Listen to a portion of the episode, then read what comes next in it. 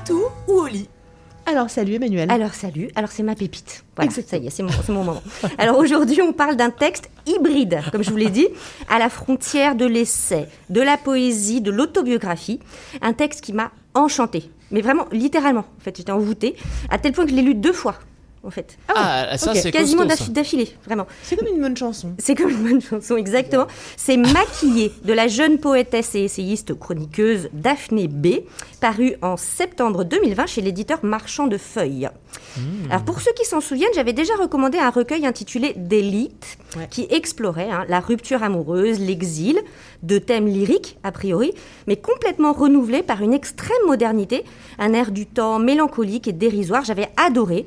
Et j'ai retrouvé dans ce nouvel opus ce qui m'avait envoûté naguère. Alors Daphné B a cette obsession pour le maquillage, d'où le titre.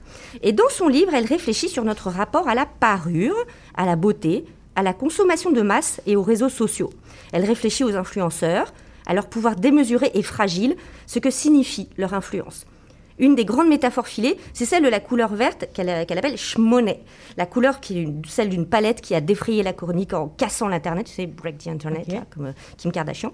Et qui est aussi celle de l'argent sale, schmonet, dont on doit taire la provenance. Chut, vois. Non, vous voyez pas D'accord, c'est très mal. Je, si, si, je vois bien. Donc c'est la gorge mollée. Euh, Daphné aborde la célébrité instantanée, le désir qu'elle fait naître, la vulnérabilité et cette roue de la fortune au sens du tarot, tu sais, où ça, ça, ça bouge Ouais. comme ça, euh, et qui euh, encense, mais fait tomber dans un même mouvement, en fait. Cette, cette célébrité vraiment qui, qui passe comme un éclair.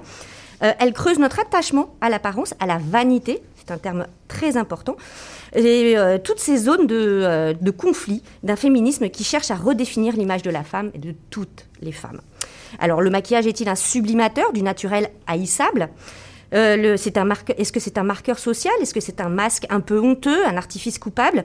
Pourquoi et pour qui se maquille-t-on? Voilà, ça, c'est les, questions qu'elle pose dans son essai.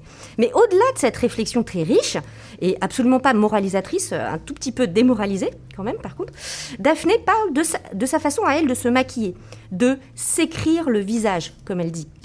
Elle évoque sa mère, alors sa mère très castratrice, hein, pour qui le maquillage de sa fille est toujours une tentative pitoyable de rivaliser avec elle.